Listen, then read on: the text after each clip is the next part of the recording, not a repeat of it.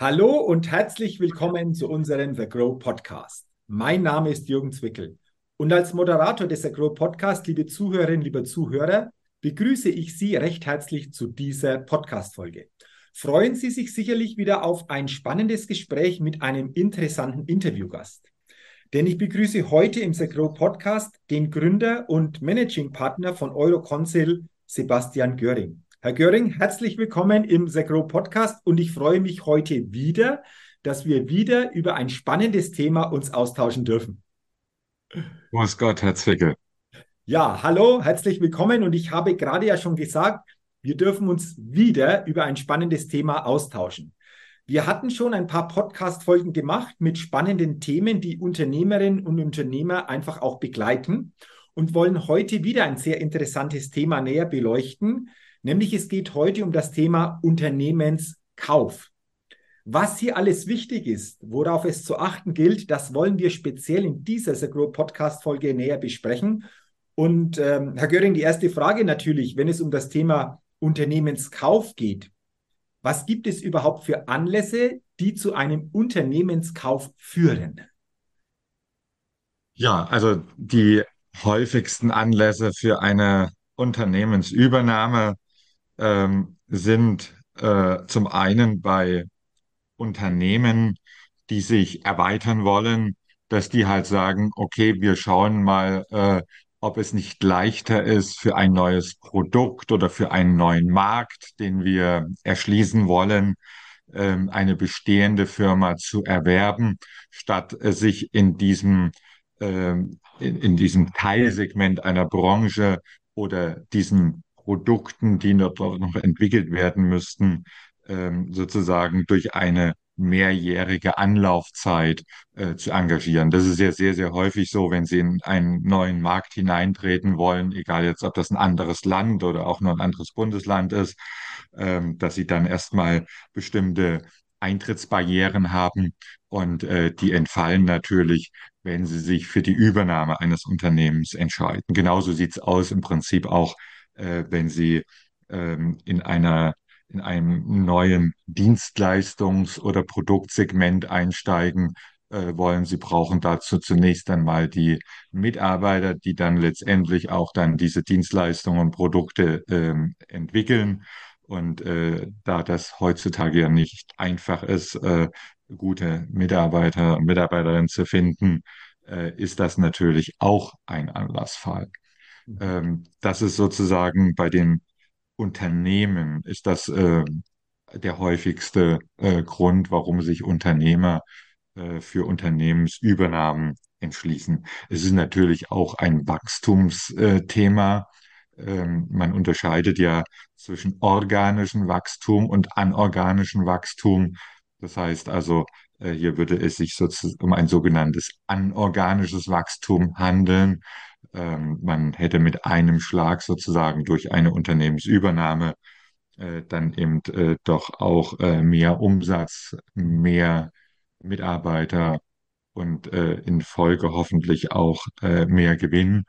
Äh, der Mehrgewinn wird häufig dadurch begründet, dass sich sogenannte Synergieeffekte einstellen können. Das heißt also Kostendegressionen zum Beispiel durch Skaleneffekte stattfinden. Das heißt also durch mehr Umsatz äh, auch Fixkosten äh, prozentual sinken und das natürlich auch für die Rentabilitätsverbesserung eines Unternehmens ein wichtiger möglicher äh, Stellhebel ist. Also das ist äh, bei den Unternehmen. Ähm, es gibt aber neben Unternehmen noch andere Gruppen, die ein Unternehmen kaufen.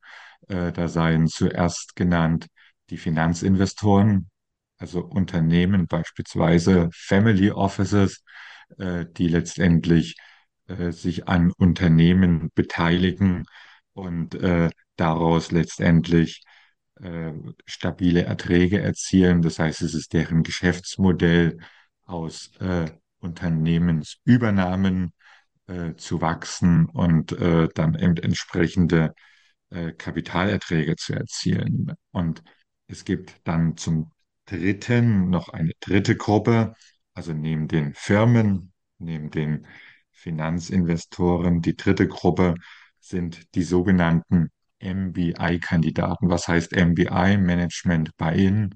Das heißt also jemand, der sich selbstständig machen möchte, der aus beispielsweise einer Angestellten-Tätigkeit heraus äh, den Wunsch hat, äh, unternehmerisch tätig zu werden, dass der statt einer Neugründung, die ja auch äh, immer erhebliche Risiken mit sich bringt, ähm, dann lieber sagt, okay, ich setze auf ein bestehendes Unternehmen auf, was bereits schon einen Markt hat, was Kunden hat, äh, was Mitarbeiter hat. Und äh, dieses Unternehmen erwerbe ich als Gesellschafter und führe es als Geschäftsführer fort. Äh, das ist äh, nach wie vor eine äh, sehr gern genutzte Option, um in eine unternehmerische Tätigkeit hineinzuwachsen, weil die Alternative, ein Unternehmen neu zu gründen, ist natürlich mit einer großen äh, Vielzahl von, von Risiken verbunden, sei es jetzt, äh, dass der Unternehmer selbst gar nicht alle Kernkompetenzen mitbringt, um ein Unternehmen zu führen, also Technik, kaufmännische Dinge, Vertrieb, alles gleichermaßen. Äh, das ist natürlich dann immer äh, vorteilhafter, wenn man das auf äh, schon vorhandene, bestehende Schultern auch aufteilen kann. Ähm, aber eben auch, äh, wie ich schon sagte, Mitarbeiter zu gewinnen oder auch Kunden zu gewinnen, äh, ist äh, häufig eine Sache, die über sehr lange Zeiträume geht. Also üblicherweise sagt man, ein Unternehmen, was neu gegründet wird, braucht in etwa drei Jahre, manchmal auch vier Jahre, äh, bis es schwarze Zahlen erreicht. Also sprich, bis der Unternehmer auch davon leben kann. Und äh, diese ähm, ja, Liquiditätspuffer haben äh, manche auch nicht. Und äh, vor dem Hintergrund äh, kann es natürlich äh, auch eine günstige Alternative sein, auch sich an einem Unternehmen zu beteiligen. Das muss ja nicht immer sozusagen der komplette äh, Unternehmenserwerb sein.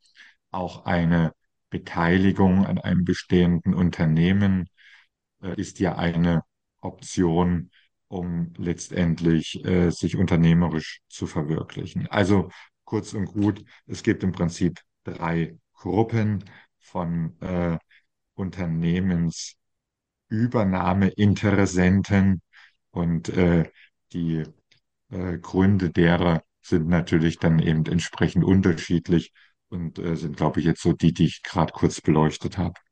Ja, vielen Dank, Herr Göring. Sie haben uns jetzt wunderbar die Anlässe geschildert, die hinter einem Unternehmenskauf stecken. Da stellt sich natürlich auch die Frage, ja, wie sieht denn momentan überhaupt der Markt für Unternehmensübernahmen aus? Ähm, können Sie uns dazu gerne auch was sagen? Ja, also der Markt generell an Unternehmenstransaktionen äh, ist im ersten Halbjahr 2023 äh, etwas zurückgegangen. Äh, das hat äh, vielfältige Ursachen. Da ist äh, ein Thema äh, der Kaufzurückhaltung, äh, sicherlich auch die derzeitige wirtschaftliche Situation. Deutschland äh, befindet sich in der Rezession. Ähm, und das ist sicherlich äh, für äh, Unternehmensinvestitionen äh, dann auch nicht unbedingt sozusagen dann die allererste Priorität, andere Unternehmen noch zu übernehmen, sondern halten viele auch die Liquidität zusammen. Ein zweiter Grund ist, äh, durch das gestiegene Zinsniveau ähm, äh, ist auch äh, natürlich äh, die Situation, äh, dass äh, mehr Zins, also Kapitalkosten aufgewendet werden müssen und demzufolge auch äh, die Investition in eine Unternehmensübernahme natürlich noch mal stärker mit dem Spitzenbleistift, wie man so schon sagt, gerechnet werden wird. Und äh, äh, das Dritte ist, ähm, das äh, spricht allerdings äh, für äh, Unternehmensübernahmen, dass das Angebot an Unternehmen, die zum Verkauf stehen, äh, deutlich höher ist als äh, die Unternehmenszinszahl. Nachfrage oder die Nachfrage nach Unternehmen.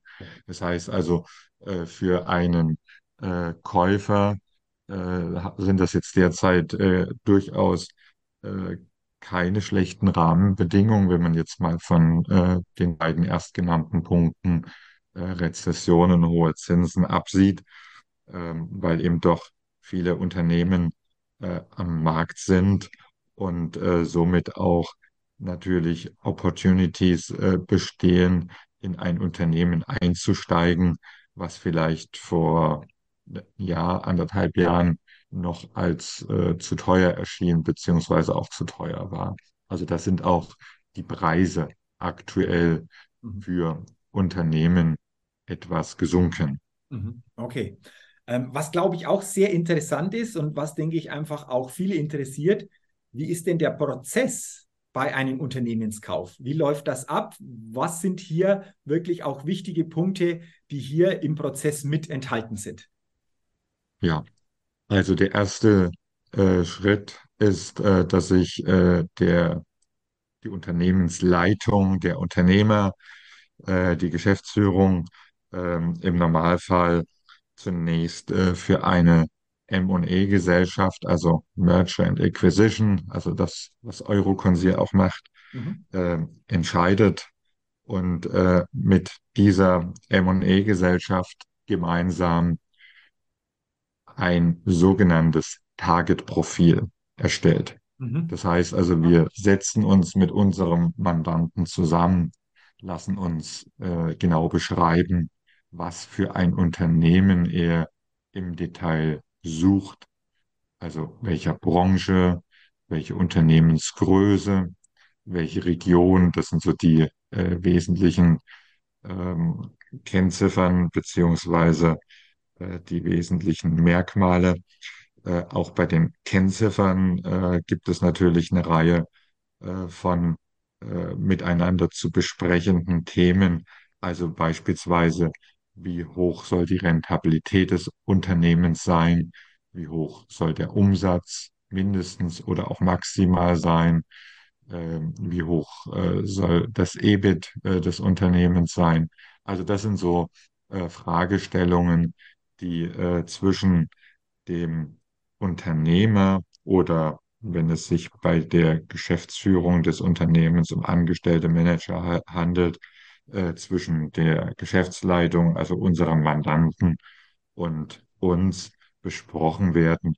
Und dieses äh, Target-Profil äh, wird dann gemeinsam sozusagen noch einmal ähm, sauber herausgearbeitet, äh, spezifiziert und äh, die M&E-Gesellschaft äh, geht dann in den sogenannten Search. Das heißt also, sie sucht ein entsprechendes Unternehmen, was diesen Kriterien entspricht am Markt. Mhm. Wenn dieses äh, Unternehmen gefunden ist, dann werden dann üblicherweise äh, die Vertraulichkeitserklärungen ausgetauscht und äh, Unterlagen entsprechend ausgetauscht. Und äh, wenn sowohl äh, die Kaufinteressenten das Gefühl haben, also unsere Mandanten, äh, als auch wir, dass äh, dieses Unternehmen interessant erscheint, äh, bieten wir dann den Unternehmensverkäufern entsprechende äh, Gespräche an, äh, um über eine mögliche Übernahme, eventuell auch schon über eine mögliche Transaktionsstruktur, über den Zeitraum des Ganzen ähm, und natürlich äh, auch über die Wünsche, die der abgebende Unternehmer oder die abgebenden Gesellschafter bei dieser Transaktion haben, äh, zu sprechen. Mhm. So, diese Gespräche werden meistens begleitet äh, durch einen umfangreichen Informationsaustausch. Also es werden dann Unterlagen bereitgestellt von Seiten der Verkäufer, die die Unternehmenskäufer im Vorfeld der Prüfung äh, haben möchten, kennen möchten. Wir übernehmen eine äh, Vorprüfung dieser Unterlagen und äh, wenn aus unserer Sicht äh, das Ganze einen hinreichenden Aussicht auf Erfolg hat, dann wird üblicherweise ein sogenannter LOI, also ein Letter of Intent, geschlossen, wo man sich zwischen Käufer- und Verkäuferseite über die Rahmenbedingungen der Transaktion verständigt. Mhm. Wenn diese Unterzeichnung erfolgt ist, ist dann üblicherweise der nächste Schritt, einen sogenannten Datenraum aufzubauen. Das heißt also, es werden alle wesentlichen Unterlagen für eine Unternehmenstransaktion, die im Rahmen einer sogenannten Due Diligence geprüft werden, in diesen Datenraum eingestellt. Due Diligence, was heißt Due Diligence? Due Diligence ist die Prüfung eines Unternehmens, wenn Sie so wollen, auf Herz und Nieren. Das heißt also, es gibt äh, vielfältige Formen von Due Diligence-Prozessen. Äh, ähm, unverzichtbar äh, ist natürlich äh, die Tax Due Diligence, also sprich die steuerliche Seite des äh, Unternehmens, wo äh, dann eben die kaufmännischen Themen, die Bilanzthemen, äh, Betriebsprüfungsthemen, also alles, was sozusagen so im kaufmännisch-steuerlichen Kontext äh, steht, geprüft wird. Äh, es gibt äh, darüber hinaus äh, als unverzichtbar die Legal Due Diligence, wo alle rechtlichen Themen geprüft werden. Also rechtliche Themen sind dann halt äh, die Prüfung aller Verträge, die das Unternehmen hat, äh, mit Kunden, mit Lieferanten, mit Mitarbeitern etc. Und äh, äh, diese Legal Due Diligence ist äh, ein vergleichsweise aufwendiger Akt auch, äh, hängt auch immer damit zusammen, wie groß das zu prüfende Unternehmen ist und wie alt es ist. Ja. Das heißt, es ist natürlich klar, wenn Sie jetzt ein Unternehmen haben, was äh, eine GmbH ist, die äh, vielleicht seit fünf Jahren erst besteht und äh, drei Millionen Umsatz macht, dann ist natürlich die Due Diligence deutlich weniger komplex, als wenn Sie eine Unternehmensgruppe mit äh, 20 Tochtergesellschaften, zehn davon im Ausland, äh, dann ist natürlich äh, ein, ein, eine Due Diligence, nicht nur die Legal Due Diligence, aber auch äh, deutlich komplexer.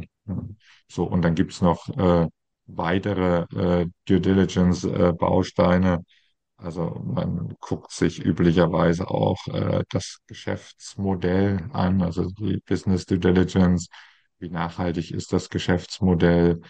Ähm, welche Markteinflüsse gibt es da gegebenenfalls? Also alles, was so zum Thema ähm, der, der Branche, des Marktes äh, zu sehen ist und was natürlich auch äh, die Besonderheiten dann des Unternehmens sind. Was macht seine Wettbewerbsvorteile aus? Was sind seine Stärken, Schwächen? Ähm, das sind so die Themen, die man sich in der Business Due Diligence anschaut. Bis dann hin eben äh, äh, auch äh, Umweltprüfungen werden auch gemacht. Also das heißt, wenn Sie ein Unternehmen haben, äh, was beispielsweise im Speditionsbereich liegt. Und äh, diese Spedition hat eine eigene Tankstelle und Sie wollen dort äh, das äh, Grundstück miterwerben, dann sind Sie natürlich als Käufer gut beraten, äh, aufzuschauen, ob da nicht irgendwelche Kontaminierungsrisiken bestehen. Ähm, das Gleiche gilt auch bei Produktionsunternehmen, äh, wo überall, wo mit, mit äh, Ölen, Gefahrstoffen etc. gearbeitet wird, äh, ist das natürlich auch immer ein unverzichtbarer Bestandteil. Mhm. Also das ist sozusagen dieser Prozess äh, der Due Diligence als äh, eines der wesentlichen Prozessbausteine, mhm. die im Rahmen einer Unternehmensübernahmetransaktion äh, zu machen sind. Mhm. Und äh, wenn diese Due Diligence keine Auffälligkeiten ergeben hat, dann wäre natürlich alles gut, aber das passiert in den allerseltensten Fällen. Es gibt also faktisch äh, kaum ein Unternehmen, wo es äh, keine äh, Anmerkungen aus dem Due Diligence-Prozess heraus gibt. Also es, es, fällt immer irgendetwas auf, was äh, im Einzelfall äh, zumindest mal fragwürdig ist und demzufolge hinterfragt werden muss. Es gibt aber auch äh, in vielen Fällen wirklich äh, dann harte Kriterien, die dann entweder zum Abbruch der Verhandlungen führen oder dann eben zu einer deutlichen Kaufpreisminderung führen, weil es eben äh, latente Risiken sind, die in dem Unternehmen enthalten sind und äh, die dann auch äh, im Rahmen eines Unternehmenskaufvertrages äh, dann abgeschirmt werden. Äh, der Unternehmenskaufvertrag ist dann auch der nächste Schritt. Also sprich, wenn man sich über die Transaktionsbedingungen, über den Kaufpreis, die Transaktionsstruktur, also Share Deal, Asset Deal etc., äh, die Übergabemodalitäten, den Zeitraum der Übergabe beziehungsweise Übernahme, wenn man sich über all dieses einig ist, dann erfolgt äh, der nächste Schritt, äh, das ist das sogenannte Closing. Das heißt also, Signing ist die Unterschrift des Vertrages und äh, dann werden die Voraussetzungen, die noch zu erbringen sind, also beispielsweise äh, notarielle äh, Themen, die noch geklärt werden müssen, also bei Kaufverträgen, die Anteilskaufverträge sind, also bei sogenannten Share Deals, die müssen immer notariell unterzeichnet werden. Bei Kaufverträgen, die sogenannte Asset Deals sind, ist das im Regelfall nicht notwendig, es sei denn, es handelt sich um äh, Immobilien, die hierbei betroffen sind. Und äh, diese Dinge, die dann eben noch äh, in den äh, Gesellschafterunterlagen, äh, Gesellschafterverträge, Gründungsurkunden, also alles, was sozusagen noch an, an Doing zu tun ist, um letztendlich die Transaktion äh, sicher zu machen, zu gestalten, auch gegebenenfalls Auflagen der finanzierenden Kreditinstitute zu erfüllen. Ähm, das äh, wird dann sozusagen in dem Bereich äh, des Closings äh, gemacht und erst wenn das Closing dann sozusagen umgesetzt ist, ist auch die Transaktion erst vollständig abgeschlossen und es beginnt dann der sogenannte Post-Merger-Prozess. Post-Merger-Prozess heißt dann im Prinzip, dass alle Themen, die nach der Unternehmensübernahme dazu dienen sollen, das äh, Unternehmen äh, letztendlich auch vielleicht in eine bestehende Struktur zu integrieren, also äh, die Information beziehungsweise äh, die äh, Gespräche mit Führungskräften, mit Mitarbeitern, beispielsweise zum Thema der neuen Unternehmenskultur, ähm, aber auch so Hardfact-Themen wie das Rechnungswesen, Buchhaltung, wo dann eben äh, äh, dann auch einheitliche Buchhaltungskreise dann neu implementiert werden müssen. Äh, all diese Dinge, die dann zu tun sind in so einem äh, Post-Merger-Prozess, um das Ganze auch zum Gelingen zu bringen. Ähm, das ist dann häufig äh, ein Prozess, der über mehrere Monate, äh, manchmal auch über ein, zwei Jahre gehen kann, um letztendlich dann die Transaktion auch erfolgreich werden zu lassen.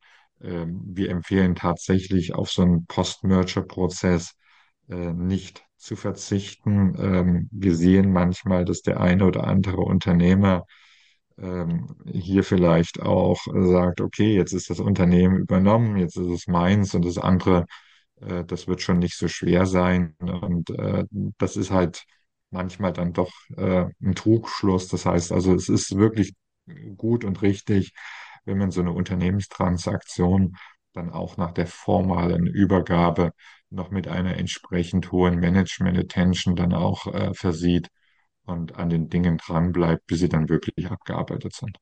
Hm, okay.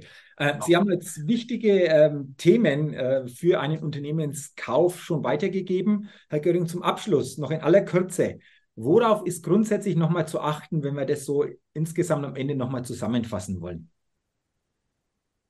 Also, äh, worauf zu achten ist, ist natürlich erstmal zunächst, dass man das richtige Unternehmen kauft, was auch einen Mehrwert bringt. Also nicht jetzt nur sozusagen Hauptsache Wachstum um des Wachstums willens, sondern dass man sich im Rahmen seiner strategischen Zielsetzung genau überlegt, äh, wo will man hin, wo will man in fünf Jahren, wo will man in zehn Jahren stehen und äh, damit auch die richtigen Weichenstellungen bei einer Unternehmensübernahme macht.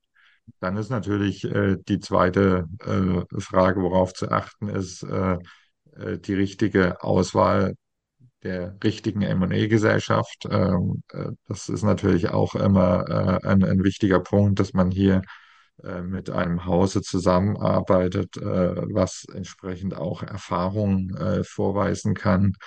Und äh, letztendlich geht es in dem gesamten Prozess natürlich auch äh, um ähm, eine gewisse Marktkenntnis. Also jetzt beispielsweise wir bei Euroconsil haben äh, derzeit äh, sechs Standorte, weil es uns wichtig erscheint, auch in den regionalen Märkten äh, drin zu sein. Also so aus der Hubschrauberperspektive, äh, sich jetzt aus Stuttgart oder Frankfurt heraus äh, ganz Deutschland sozusagen abzudecken ist aus unserer Sicht schwieriger, als wenn man eben äh, in den einzelnen Bundesländern mit Aktivitäten vor Ort ist und äh, dann auch eben äh, die Unternehmer äh, und die Unternehmen, äh, die am Markt eben auch so Hidden Champions sind, äh, besser kennt und äh, diese dann auch äh, letztendlich äh, für eine äh, potenzielle Unternehmensübernahme auch oder auch eine Fusion, das muss ja nicht immer eine äh, Übernahme sein, es kann ja auch eine Fusion sein,